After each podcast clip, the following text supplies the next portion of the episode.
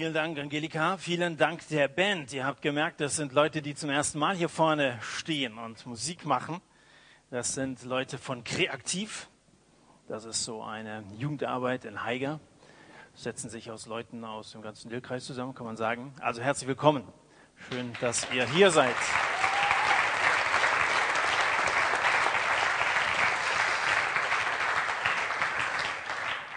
Ihr habt einen guten Job gemacht. Ihr seid musikalisch. Seid ihr auch sportlich?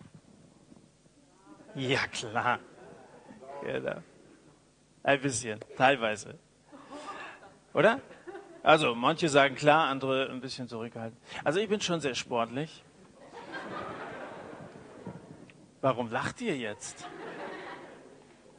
Also, ich bin sportlich während der Bundesliga-Saison, samstags besonders zwischen 18.30 Uhr und 20 Uhr ähm, Handball, Weltmeisterschaft, was ist das? Europameisterschaft?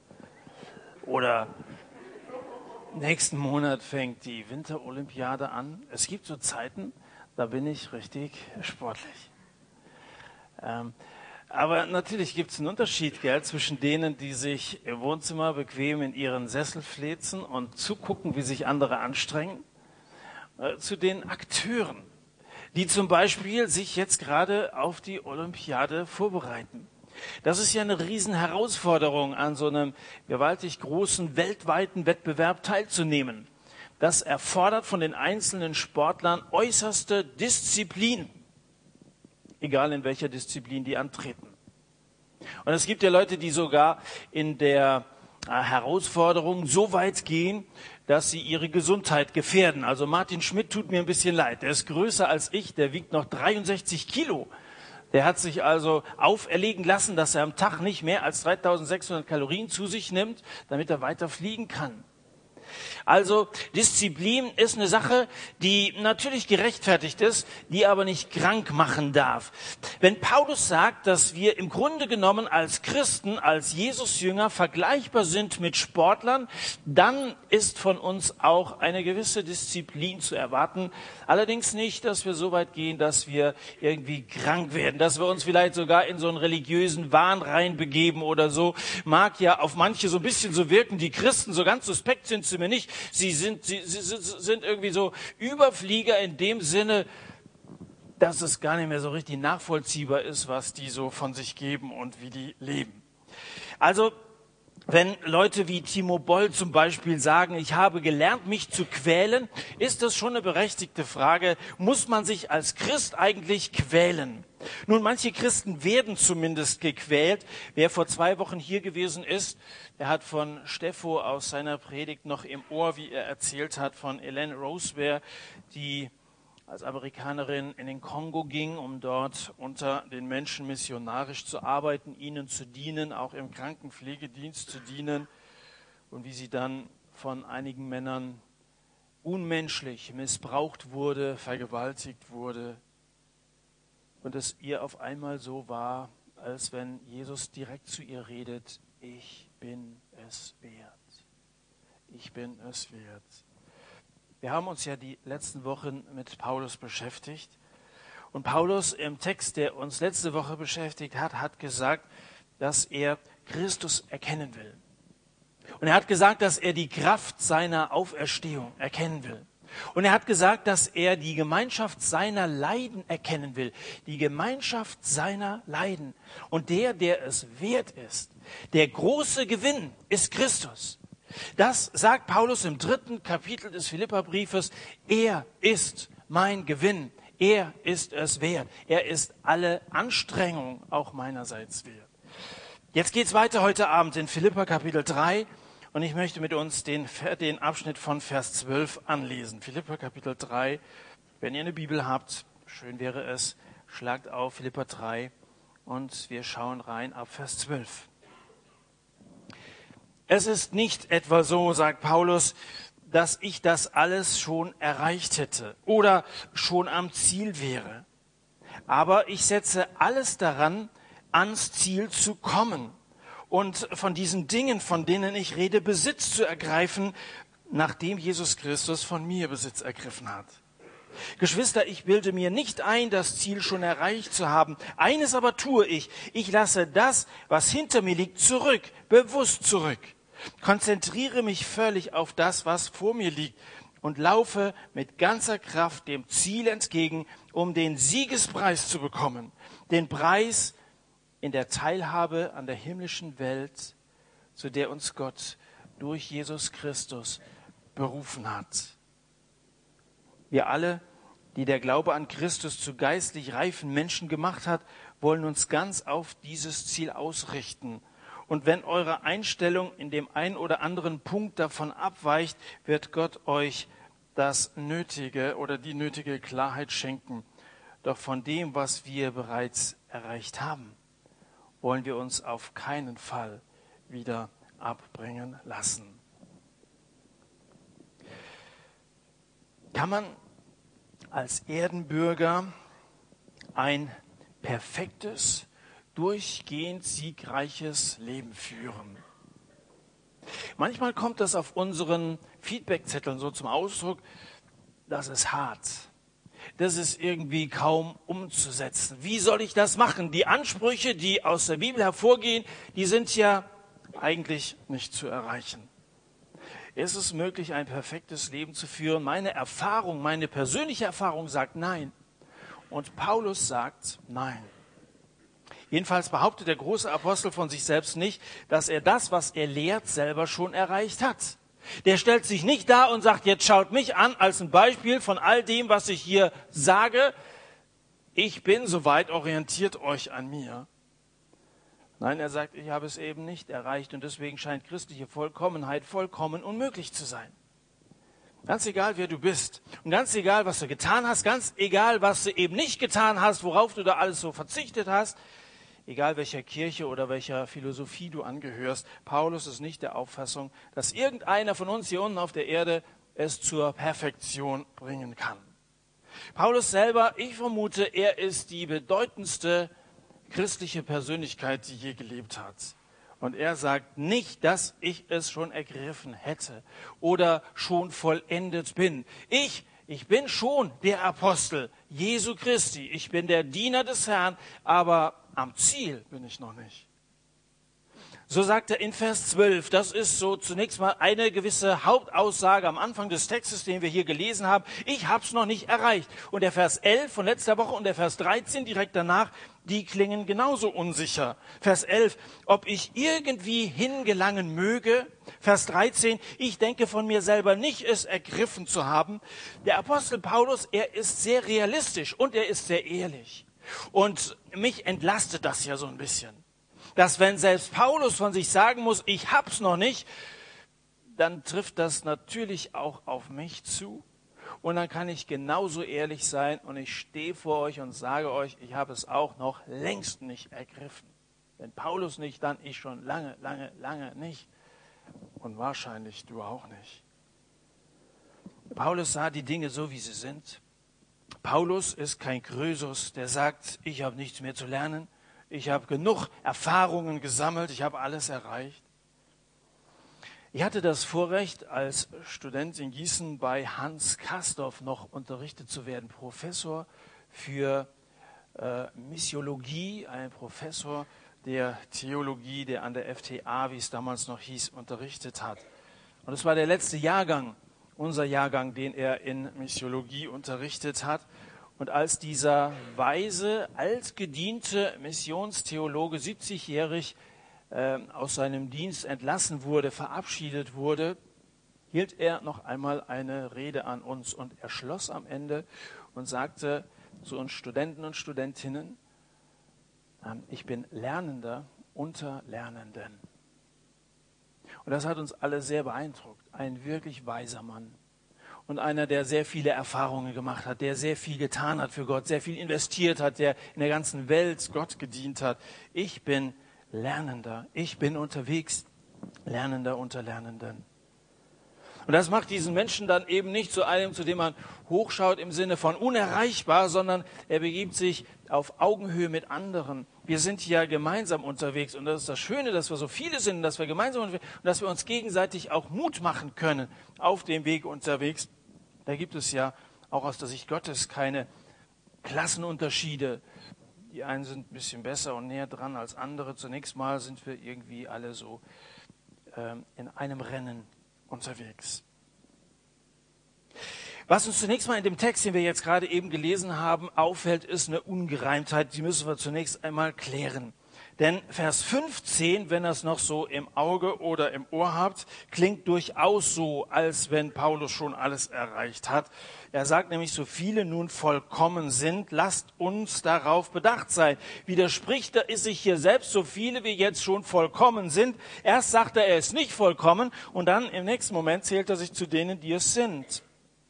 Schauen wir nochmal zurück zu Vers 9 von letzter Woche. Da unterscheidet Paulus seine eigene Gerechtigkeit von der Gerechtigkeit, die Leuten zugesprochen wird von Gott, die sich Jesus anvertraut haben. Wenn du mit Jesus lebst, wenn er der Herr, der Mittelpunkt deines Lebens ist, dann bist du vor Gott gerecht. Das heißt, du gehst an den Start auf der Siegerspur. Das ist von Gott schon bestimmt, weil wer an Jesus glaubt, der ist errettet. Du bist zunächst einmal Sieger. Die Position eines Christen ist die, dass wir gerecht sind vor Gott. Wenn Paulus dann aber in den Versen 11, 12, 13, die so unsicher klingen, äh, sagt, es noch nicht erreicht zu haben, dann redet er von seiner Heiligung. Dann geht es um durchaus seine eigenen Anstrengungen. Und man könnte das Ganze so umschreiben, wir sind perfekt, aber noch nicht vollendet. Wir sind fertig, aber noch nicht abgeschlossen. Verstehst du? Stell dir das so vor, ein Baby kommt zur Welt. Der Arzt hebt dieses rosafarbene Bündel an den Beinen. Die sind ja nicht sehr zipperlich mit diesen Neugeborenen. Und dann kriegt das noch einen Klaps hinten drauf. Und äh, mal gucken, ob sich was tut. Gell? Die Mutter ist fix und fertig, der Vater schweißt gebadet und gespannt schauen sie das Baby und den Arzt an und und dann, er betrachtet es also ein bisschen misstrauisch und er sagte, ist alles in Ordnung. Das ist perfekt. Das Kind ist gesund. Es sind also zwei Beine und zwei Arme dran, das reicht soweit. Und die, die Organe funktionieren offensichtlich, das Kind ist gesund. Perfekt. Das Kind ist perfekt. In Wirklichkeit aber, jetzt sind wir mal ehrlich, so dolle ist das mit der Perfektion eines Neugeborenen auch wieder nicht. Da sind zwar zwei Beine dran zugegeben, aber laufen kann er nicht, der Kleine, ja. Da sind auch zwei Arme dran, aber arbeiten kannst du ja mal so eine Schneeschippe in die Hand drücken, also müsst du jetzt mal, da passiert überhaupt nichts, kann ich jetzt schon sagen, ja. Also von wegen perfekt. Äh, er sagt ja, es ist alles gesund und perfekt, aber der Kleine ist zwar fertig, aber nicht abgeschlossen. Und ich glaube, das ist genau das, was Paulus hier sagt. Wir sind schon fertig. Gott hat ja alles gegeben, was zum Leben notwendig ist, aber der ganze Prozess ist noch nicht abgeschlossen. Als Wickelkind ist man schon ein Mensch, aber es muss sich erst entwickeln, damit es irgendwann auch als solches ernst genommen wird. Das ist, glaube ich, das, was Paulus in den Versen 11, 12, 13 meint, wenn er über Perfektion spricht. Er spricht über den geistlichen Reifeprozess, in dem wir alle drinnen stecken.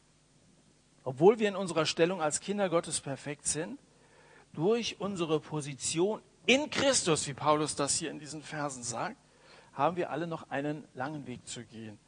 Ihr noch ein bisschen länger als ich, weil ich schon, schon so alt bin, aber wir sind alle unterwegs, Lernender unter Lernenden. Woran erkenne ich denn, wann so ein Reifeprozess irgendwann abgeschlossen ist. Also bei einem Kind erwartet man ja doch, dass es irgendwann mal erwachsen ist und auch Schnee scheppen kann und andere sinnvolle Sachen machen kann. Wann ist denn dieser geistliche Reifeprozess eigentlich zu Ende gekommen?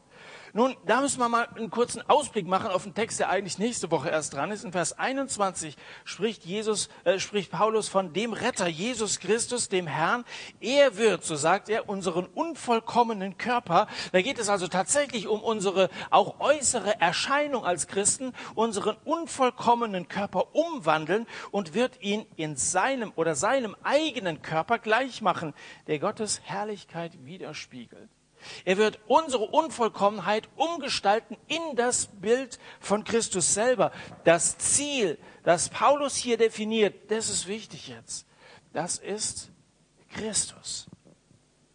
Wir entwickeln uns hin zu einem Bild, das aussieht wie Christus. Unser Ziel als Christen ist niemand anderes als Christus. Und ich fürchte, dass wir als Jünger Jesu so lange unzufrieden sind, bis wir dem Bild des Sohnes Gottes entsprechen. Das ist unser gemeinsames Ziel und das zu erreichen ist das Beste, wofür wir uns investieren können. Was gibt es auf dem Weg dahin? Wir sind unterwegs. Was gibt es auf dem Weg dahin zu beachten? Laut Paulus sind es zwei Dinge, die er hier in diesem Text sagt. Er sagt erstens, sei unzufrieden und zweitens, sei diszipliniert. Das klingt nicht gut, aber lass uns drüber reden. Erstens unzufrieden, zweitens sei diszipliniert. Also zunächst einmal zu dem Unzufrieden dass sich Paulus auf der vielleicht letzten Etappe seines Lebens nicht zufrieden zurücklehnt, das macht er in Vers 12 deutlich. Es ist nicht etwa so, dass ich alles schon erreicht hätte und am Ziel wäre. Er war sich bewusst, dass das Ziel auch für ihn immer noch vor ihm liegt. Steh einmal auf, wenn du glaubst, schon so perfekt wie Jesus zu sein.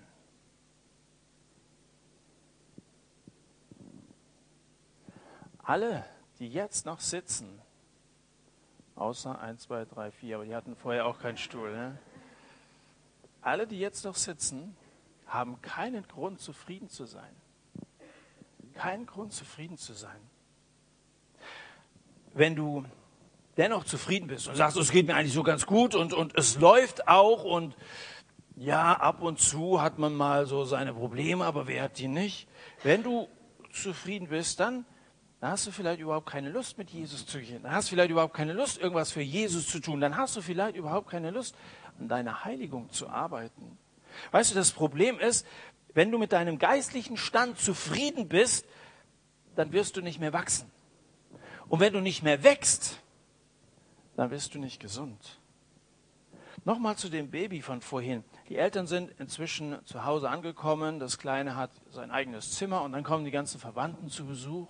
Und dann stehen sie alle im Kinderzimmer um das kleine Bettchen herum und sie sind alle fasziniert. Wie süß. Kleinen Fingerchen, die kleinen Füßchen, das kleine Scheißerchen. Alle sind ganz fasziniert. Da ist ein winzig kleiner Mensch. Jetzt die gleiche Szene noch einmal, ein Jahr später. Die Verwandten sind wieder zu Besuch und sie stehen wieder um dieses Kinderbettchen herum. Und stell dir vor, die Händchen sind immer noch so klein, die Füßchen immer noch so winzig. Ich glaube, dass die Faszination sich sofort in Entsetzen wandeln wird, weil jeder merkt, hier stimmt was nicht. Das, das Kind ist nicht gesund, das wächst nicht. Weißt du, in unseren Gemeinden haben wir uns offensichtlich daran gewöhnt, da ist jemand zum Glauben gekommen der hat erstmal nicht sehr viel Ahnung so von, von all dem, was er erkannt hat, ist, dass er Jesus braucht und irgendwie hat es ihn auch angesprochen, dass andere Christen mit Jesus leben, aber dann triffst du den ein Jahr später wieder und er hat sich geistlich überhaupt nicht entwickelt, außer dass er ab und zu mal zum Gottesdienst geht oder so. Ich habe solche Leute getroffen. Ich war in Leipzig zu einem Missionseinsatz, da hat sich ein Mädchen bekehrt, 16 Jahre alt, ähm, ziemlich schwieriges Elternhaus, ist wirklich aus, aus einer familiären Tragödie heraus zum Glauben an Jesus gekommen. Jetzt hatte sie einen Vater im Himmel und sie war so froh darüber, ähm, ein Kind Gottes zu sein. Und ein Jahr später war ich wieder zu einem Einsatz dort in Leipzig und ich traf sie wieder. Ich weiß noch, das Jahr zuvor, sie kam am Sonntag mit einem Rock in die Gemeinde. Die sah aus, als wenn die immer schon dazugehört hätte. Ja, schönes Bild. Aber ein Jahr später treffe ich sie wieder und dann erzählte sie mir, dass sie also zwischendurch schwanger geworden ist. Der Typ, keine Ahnung, wer das war. Das war so One-Night-Stand oder so. Und äh, sie hat das irgendwie als völlig normal eingestuft.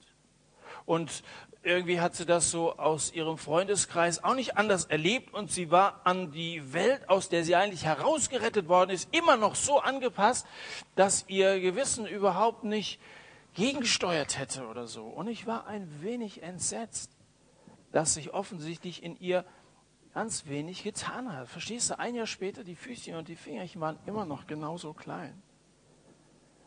Wenn du nicht bereit bist zu wachsen, voranzukommen, dann bist du geistlich nicht gesund.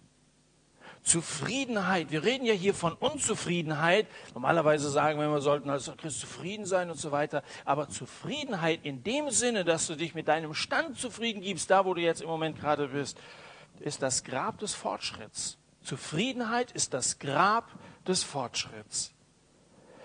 Ein häufiger Grund, warum Christen zufrieden sind, ist der, dass man sich gerne so am Durchschnitt orientiert, so am frommen Standard, der ja vorgegeben ist in unseren Kirchen und Gemeinden. Da gibt es so ein gewisses Bild von Christen. Und wenn du dann so bist wie die anderen, dann bist du soweit zufrieden. Der Standard ist, dass man den Gottesdienst besucht, dass man sich ein wenig in der Bibel auskennt. Hast du das erreicht, dann bist du zufrieden. So scheint mir das in, in vielen unserer Gemeinden zuzugehen, vielleicht sogar hier. Du schaust jemandem zu, versuchst ihn nachzuahmen, vielleicht sogar ihm zu gefallen. Und wenn du das erreicht hast, dann hörst du auf. Studenten, die ein Auslandssemester machen, den rät man, when in Rome, do as the Romans.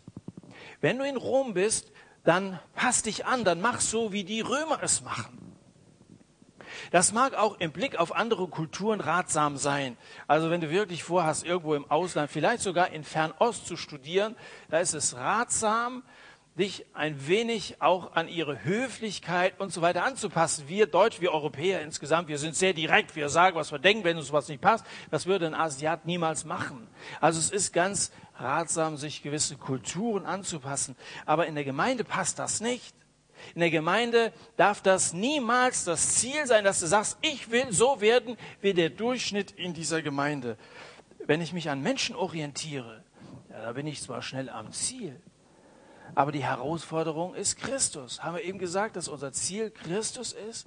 Wir bleiben unterwegs, wenn er unser Ideal ist. Weißt du, was passiert, wenn du dich an den Standards an anderen orientierst und dich versuchst anzugleichen? Du lebst auf relativ niedrigem Niveau. Außerdem wirst du nie irgendwie aus der Menge herausstechen oder irgendetwas Besonderes machen. Du wirst irgendwie untergehen, in der Masse unerkennbar bleiben. Ich wünsche mir, dass viele von euch Großes für Gott machen. Nicht, dass wir uns irgendwie hervortun wollen, so wie der Bene das vorhin gesagt hat. Ich rede hier nicht von mir oder so. Darum geht's ja gar nicht. Ich will was. Ich möchte, dass später mal in irgendeinem Kirchenlexikon mein Name steht oder so. Das ist ja schon wieder ein Stolz, auf den Gott keinen großen Wert legen. Das wirst du wahrscheinlich nie erreichen, wenn du mit der Einstellung dran gehst. Aber trotzdem wünsche ich mir, dass wir Männer und Frauen Gottes werden, die kreativ sind, kreativ oder wie ihr das nennen wollt, und die etwas umsetzen und bewegen, zunächst mal hier, darüber hinaus in unserem ganzen Land, vielleicht bis ans Ende der Welt unterwegs sind für Gott. Aber wenn du dich nur an Standards orientierst, da wirst du sowas niemals erreichen. Der Standard des Paulus ist nicht, der eines Durchschnittschristen. Sein Standard ist der, den Gott vorgibt in der Person Jesu. Wenn nicht er dein Maßstab ist, wenn du zufrieden bist und wenn du meinst, nichts mehr lernen zu müssen, dann helfe dir Gott, denn dann wirst du krank. Johannes berichtet im Buch der Offenbarung von der Endzeit. Im Brief an die Gemeinde in Laodicea heißt es, du sagst, ich bin reich und ich habe alles im Überfluss, es fehlt mir an nichts. Dabei merkst du nicht, was für einem jämmerlichen und erbärmlichen Zustand du bist, arm, blind und nackt. Offenbarung 3, Vers 17. Du meinst, du bist reich, in Wirklichkeit bist du arm wie ein Bettler. Du meinst alles zu haben, in Wirklichkeit hast du nichts. Wir können uns das schnell einbilden. Ich bin evangelisch oder katholisch oder evangelisch oder ich bin, ja, es geht doch nicht darum, zu welcher Gruppe man dazu gehört. Ich bin schon viermal in diesem Jahr beim Satt gewesen. Herzlichen Glückwunsch. Aber da gibt es keine Medaille, schon gar nicht im Himmel eine Medaille für, für so etwas, dass man irgendwie äußerlich angeglichen ist und der Masse irgendwie hinterherläuft.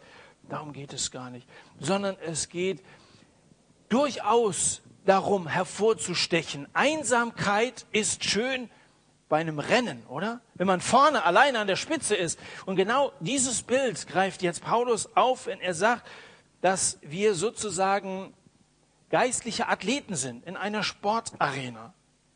Und so ein geistlicher Athlet ist ja einer, der alles gibt. Da wird's schwitzig, wie das vorhin die Angelika gesagt hat, ja.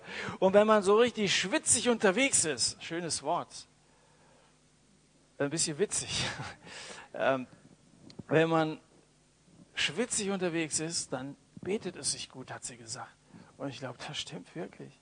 Und wenn wir in dem Sinne, wie Paulus das hier beschreibt, unterwegs sind, indem wir alles geben, indem wir Christus nachjagen, indem wir wie in einem Wettkampf um einen Preis kämpfen, wir wollen es doch erreichen, wir wollen es doch gewinnen, dann sind wir richtig unterwegs.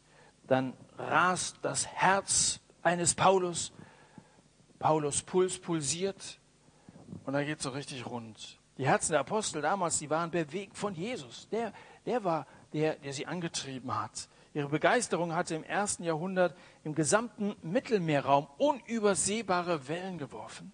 Das hat jeder mitgekriegt, dass die an die Auferstehung Jesu glaubten, weil sie ihm begegnet waren. Die hatten eine leibhaftige Begegnung mit dem Sohn Gottes. Hattest du auch so eine? Wenn ja, wenn Jesus dir begegnet ist und du die Erfahrung gemacht hast, Jesus lebt wirklich, das sind nicht nur so fromme Geschichten, dann sollte das, was damals unter den Aposteln passiert ist, heute auch im Dillkreis möglich sein. Dass das Wellen schlägt und dass andere das mitkriegen und dass andere eine Sehnsucht entwickeln, sich auch diesem Jesus anzuschließen durch dein Zeugnis. Ich für meinen Teil, ich bin glücklich, aber nicht zufrieden. Nicht zufrieden. Nicht zufrieden mit der Gestaltung meiner freien Zeit. Ich könnte mehr Zeit mit Gott verbringen, so wie Jesus das tat. Sein Bild habe ich noch nicht erreicht. Ich bin nicht zufrieden mit der Anzahl der Leute, die ich mit dem Evangelium konfrontiere. Das könnten mehr sein. Ich bin nicht zufrieden mit dem Satz. In Dillenburg leben Hunderte, wenn nicht Tausende junger Leute, die Jesus nicht kennen. Und ich bin nicht zufrieden damit. Bis dass wir und die Leute um uns herum so sind wie Christus, sollten wir nicht zurückschalten, sollten wir nicht zufrieden sein. Das ist also das eine, sei unzufrieden. Das zweite ist, sei diszipliniert. Paulus strebte nach Perfektion.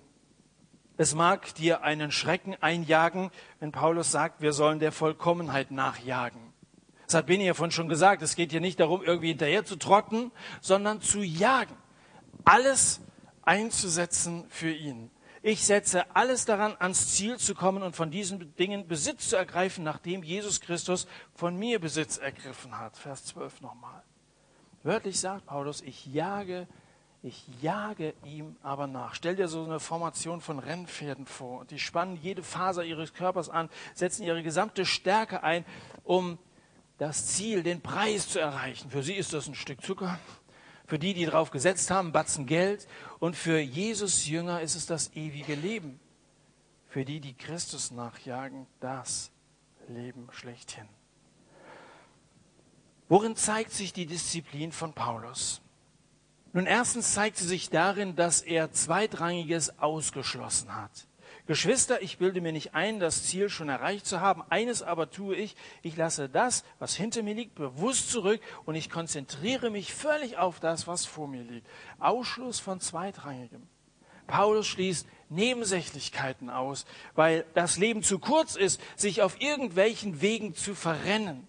Du kannst dein Leben für alles Mögliche investieren. Paulus sagt, für mich gibt es nur einen Weg und dieser Weg hat den Namen Jesus Christus. Er ist der Weg, er ist die Wahrheit, er ist das Leben. Das Leben ist zu kurz, alles Mögliche auszuprobieren.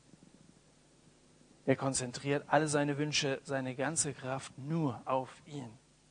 Seine Mitarbeiter Timotheus, den haben wir auch vor zwei Wochen kennengelernt, dem schreibt er in 1 Timotheus 4, Vers 7 folgendes, übe dich viel mehr darin, den Willen Gottes zu tun. Übe dich darin. Das Wort übe, das Paulus hier gebraucht, stammt von dem griechischen Gymnos ab. Das bedeutet nackt. Also von Gymnos leitet sich auch unser Deutsch, deutsches Wort Gymnasium ab. In was für einer Schule bist du eigentlich? Nackt. Wie, wieso nackt? Also was, was hat es damit auf sich? Bei antiken griechischen Wettbewerben traten die männlichen Sportler ohne Kleidung an. Deswegen durften Frauen da auch gar nicht unter den Zuschauern sein. Ähm, warum? Damit sie sich ungehindert bewegen konnten. Die haben alles abgelegt, was sie irgendwie in ihrer sportlichen Tätigkeit zu ihrem Erfolg hin behindern konnte. Üben heißt also ursprünglich mal nackig üben.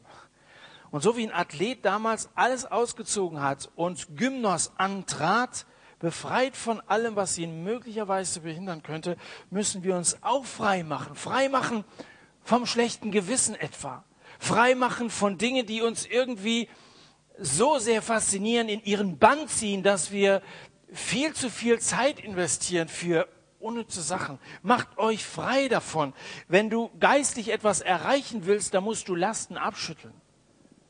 Der Hebräerbrief erklärt das so, deshalb wollen auch wir wie Läufer in einem Wettkampf mit aller Ausdauer dem Ziel entgegenlaufen. Wir wollen alles ablegen, was uns beim Laufen hindert. Ist doch klar, dass man, wenn man irgendwelche Schnürsenkel um die Beine gewickelt hat, dass man da nicht laufen kann. Wir wollen alles ablegen, was uns umstricken kann, so sagt Paulus das, wenn Paulus den Hebräerbrief geschrieben hat hier. Und wir wollen unseren Blick auf Jesus richten, den Wegbegleiter des Glaubens, der uns ans Ziel äh, vorangegangen ist. Also das, was dich irgendwie gefangen nehmen will, das leg ab. Das Zweite, wie er seine Disziplin beweist, ist im Vergessen der Vergangenheit. Ich lasse das, was hinter mir ist, bewusst zurück. Ich vergesse, was da hinten ist. Kaum einer wird es zu christlicher Reife bringen, wenn er nicht seine Vergangenheit bewältigt. Du musst Dinge, die dich belasten, vergessen. Und das kann natürlich nur geschehen, indem dass du Sünde bekennst, zu Jesus kommst und sagst, ordne du meine Vergangenheit. Da ist manches schiefgelaufen ich bring dir meine Schuld und meine Sünde und ich kann nicht mehr und es verfolgt mich und selbst in schlaflosen Nächten muss ich dran denken. Meine Vergangenheit macht mich fertig. Nimm du das weg. Du musst zu Jesus kommen und ihm sagen, dass du gesündigt hast und dass du das Problem in deinem Leben bereust und dass du es sein lassen willst. Viele Gläubige kommen nicht voran, weil die ihre Vergangenheit wie so ein Trainingsschlitten hinter sich herziehen. Das hat Klinsmann mal eingeführt, diese Schlitten, habt ihr vor Augen, ja? Ich meine, das ist, fürs Training ist das ganz okay. Das ist ein Ausdauertraining. Aber beim Fußballspielen habe ich die noch nicht mit so einem Schlitten gesehen.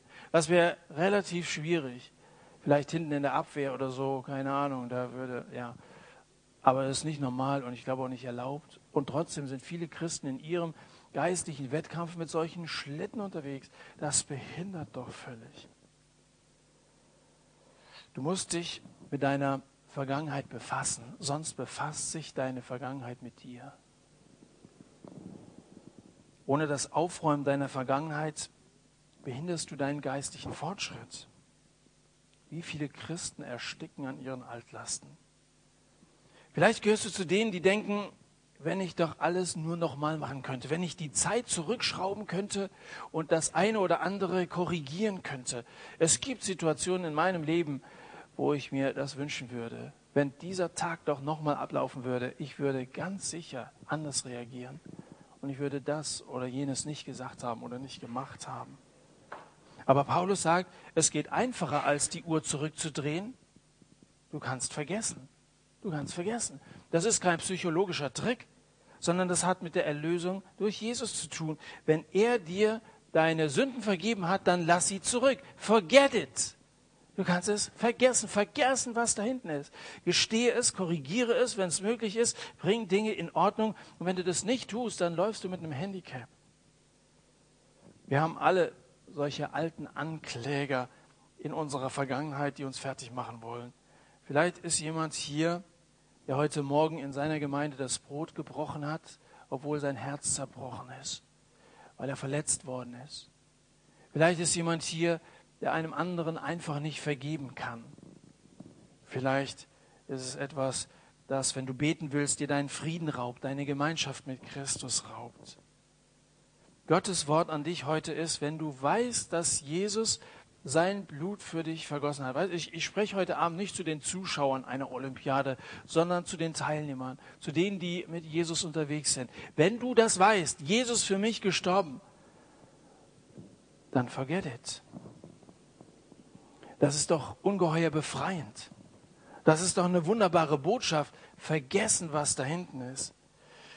Wenn du dagegen nicht vergessen kannst, wird diese bittere Erinnerung bleiben und sie wird alles zu zerstören versuchen, was du für Gott tust. Es raubt dir vielleicht nicht deine Seele, aber es raubt dir den Schlaf, es raubt dir deine Freude. Eine Geschichte aus dem alten Rom erzählt von einem jungen Stoiker. Das waren Philosophen, die sehr cool im Sinne von gefühlskalt waren. Also ihr höchstes Ideal war, keinerlei Emotionen zu zeigen.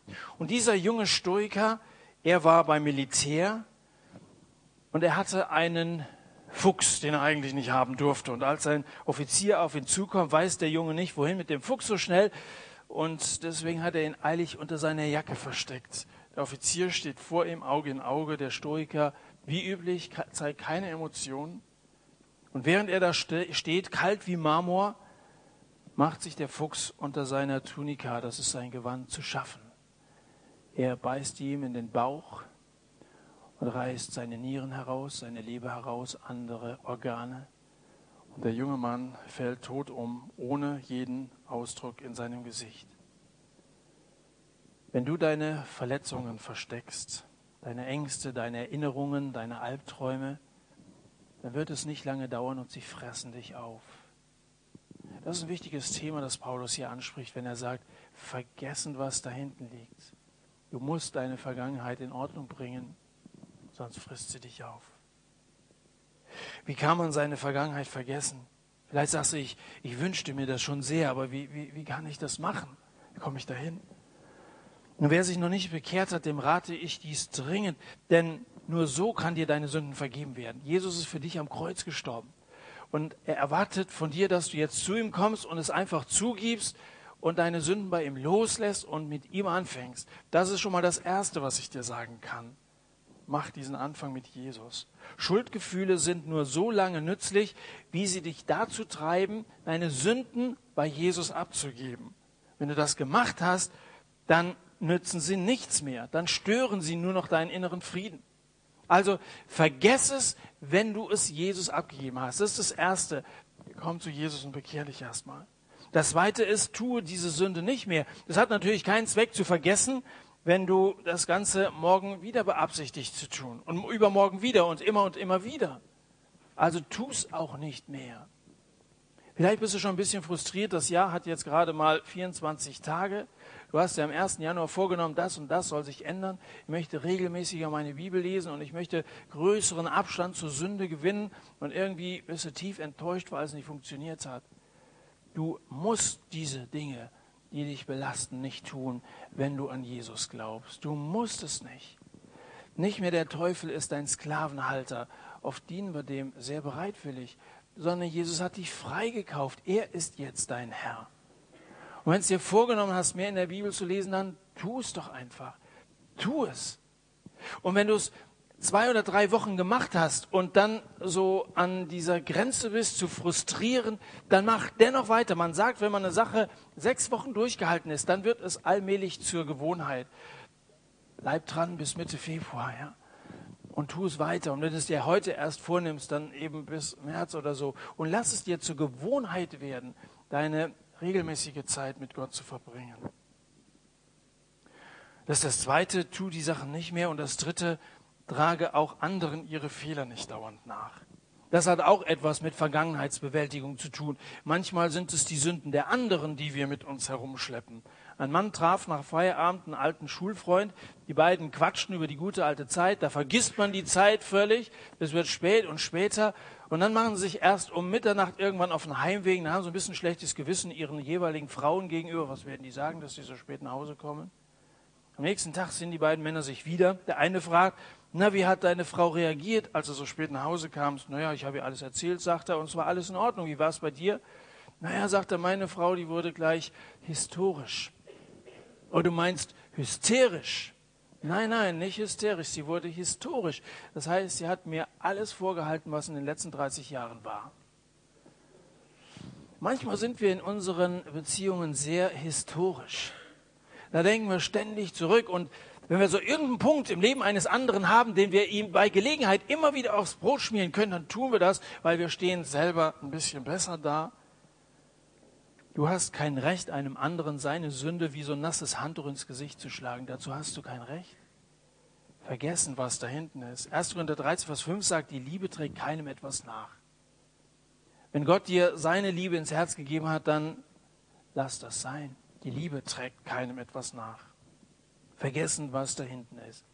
Vielleicht geht es aber hier gar nicht nur um die negative Vergangenheit, vielleicht geht es hier auch um die positive Vergangenheit. Es gibt ja in unserer Vergangenheit durchaus Sachen, über die wir uns freuen können. Nochmal, du musst jetzt nicht irgendwie wie einer, der so eine wie, wie nennt man das, eine Amnesie hat, jetzt also alles ausblenden, was früher gewesen ist. Also wenn du dich an Dingen freuen kannst, dann freu dich auch daran aus deiner Vergangenheit. Aber wenn Paulus sagt, ich vergesse, was da hinten ist, dann mag das auch mit dem zusammenhängen, was er an Errungenschaften aufzuweisen hat. Also in der letzten Woche haben wir uns ja mit so einer ganzen Liste von Errungenschaften beschäftigt, wo er gesagt hat, ich bin beschnitten am achten Tag und ich bin Hebräer von Hebräern und ich bin in meinem Eifer so aktiv gewesen, dass ich die Gemeinde verfolgt habe. Und dann sagt er, alles, was mir Gewinn schien, das ist jetzt, wo ich Christus kennengelernt habe, zu einem Verlust geworden. Aber auch nach seiner Bekehrung hätte er stolz sein können auf eine ganze Reihe von Gemeinden, die er gegründet hat, auf Hunderttausende von Seelen, die er zu Christus geführt hat, auf alles, was er für Christus gelitten hat. Der hatte Grund, wirklich stolz zu sein. Aber für Paulus war seine Vergangenheit kein Ruhekissen. Nichts, auf das er zurückgeblickt hätte, um zu sagen, ich habe so viel erreicht, viel mehr, als ich mir habe träumen lassen. Und jetzt will ich nur noch träumen. Ich will meine Ruhe haben. Ich bin ein alter Mann. Lasst mich in Ruhe. Sein Vergangenheit, seine Vergangenheit war kein Bett, sondern war ein Sprungbrett in die Zukunft. Denn je größer der Erfolg ist, desto größer die Verantwortung in der Gegenwart und auch im Blick auf die Zukunft. Wenn ich irgendwann mal hier vorne stehe und so von der Vergangenheit rede, gell, dann macht mich bitte aufmerksam auf den 21. Januar 2010. Da hast du gesagt, Mensch, vergesst doch, was da hinten ist. Also, dass wir uns niemals ausruhen auf dem, was wir erlebt haben. Der Satt hat eine dreijährige Geschichte bisher. Das ist eine schöne Vergangenheit, über die wir uns gemeinsam freuen können. Aber wir wollen uns niemals darauf ausruhen, niemals darauf ausruhen. Je größer das Kissen der Vergangenheit ist, desto tiefer wird der Schlaf sein, wenn wir uns darauf ausruhen. Ich glaube, dass das auch in Bezug auf manche Denominationen so ist auf manche Gemeinderichtungen. Da hat man viel erreicht. Da hat man in unserer Bewegung, zum Beispiel in der Brüderbewegung, eine eigene Bibelübersetzung hervorgebracht und vieles andere Gute mehr. Und die Gefahr ist groß, wenn man viel erreicht hat, dass man sagt, wow, wir sind stolz drauf. Und wir ruhen uns darauf aus und schlafen tief. Wer Großes in der Vergangenheit erreicht hat, den verpflichtet das zu großem Heute. Nicht zurückschalten. Ich jage Gegenwart. Paulus, der alte Mann, ich jage weiterhin auf das Ziel zu. Und noch etwas, und damit bin ich am Schluss, etwas, worin sich die Disziplin von Paulus äußerte, äußerte. Einmal neben dem Ausschluss von Nebensächlichkeiten und dem Vergessen der Vergangenheit, das ist, dass sein Fokus auf die Zukunft ausgerichtet war. Viele in unseren Gemeinden haben keinen Blick für die Zukunft. Oft sehen wir nur die Umstände um uns herum. Wir sehen die Gegenwart, wir sehen die Leute, die uns manchmal ziemlich nerven. Und wir leben zu wenig vorausschauend. Wir sind nicht weitsichtig genug. Wir haben oft nicht so das große Ganze im Blick. Wir haben nicht so diese Panoramaaussicht, die Gott uns in der Bibel eröffnet. Wenige sind es, die die Zukunft sehen, die über die Köpfe der Leute, die sie manchmal nerven, hinwegsehen, die über die Schwierigkeiten hinaussehen, die selbst über den Tod hinaussehen und dieses große und Ganze vor Augen haben. Diese Leute glauben. Diese Leute glauben. Was ist Glaube? Er ist ein Rechnen mit der Erfüllung dessen, worauf man hofft, ein Überzeugtsein von der Wirklichkeit unsichtbarer Dinge. So sagt es Hebräer Kapitel 11. Ein Überzeugtsein von der Wirklichkeit unsichtbarer Dinge. Wir sehen das alles nicht, über das wir hier reden, diese große Zukunft und diesen Siegespreis, Jesus selber. Aber wer glaubt, der sieht es mit seinem inneren Auge. Paulus glaubte, und darum hat er sich nicht mit vorhandenem zufrieden gegeben, vorhandenem zufrieden gegeben, sondern er ist diszipliniert mit aller Kraft dem Ziel entgegengelaufen. Dabei schloss er Zweitrangiges aus. Tu das auch. Was unwichtig ist, das rümpe aus deinem Leben raus. Es hält dich nur zurück. Vergangenes vergaß er. Weißt du, was draußen rumliegt? Das ist Schnee von heute. Der sieht schön aus, oder? So weißer, frischer Schnee. Schnee von gestern. Der ist schmutzig, der ist auch mal ein bisschen angetaut und wieder angefroren und so. Damit zu werfen, das ist nicht gerade schön. Aber oft geht es uns so um den Schnee von gestern. Gell? Vergangenes, lass es hinter dir. Lebe in der Gegenwart und richte dich aus auf die Zukunft. Das ist das Dritte. Den Fokus hatte er fest auf das Ziel, die Zukunft, den Siegespreis, auf Christus ausgerichtet. Glaubst du, dass sich so ein Leben lohnt? Wenn ja, dann wag es. Es geht um einen Wettkampf, der jede Olympiade aussehen lässt wie so ein Schulsportfest. Eine gewaltige Olympiade, der Wettlauf für Gott. Sei mit Gott im Rennen. Spann deine Muskeln an, sei hellwach und denk an den Preis. Der große Schiedsrichter sieht dich vom Himmel aus und er winkt dir mit dem Siegespreis zu. Wir wollen eine Zeit der Stille haben, eine Zeit, wo jeder von euch beten kann, ganz persönlich beten kann. Vielleicht sind es Sachen aus deiner Vergangenheit, die dir heute Abend ins Bewusstsein gekommen ist. Wenn Gott das bei dir geweckt und angesprochen hat, dann versuch das jetzt nicht zu verdrängen. Dann machst du den gleichen Fehler, wie du ihn bisher auch gemacht hast, sondern sprich es aus und sag es Jesus. Und komm mit deiner Vergangenheit und bring ihm deine Sünden und sag, vergib mir meine Sünden und komm in mein Leben, mach mein Leben neu. Ich will in deinem Rennen mit unterwegs sein, mit den anderen zusammen. Und dann bekenn dich auch dazu. Dann rede davon. Und dann vergiss die Vergangenheit und richte dich aus auf die Zukunft. Das kannst du alles Jesus jetzt im Gebet sagen. Wir haben eine Zeit der Stille und ich schließe die Zeit dann mit einem Gebet ab.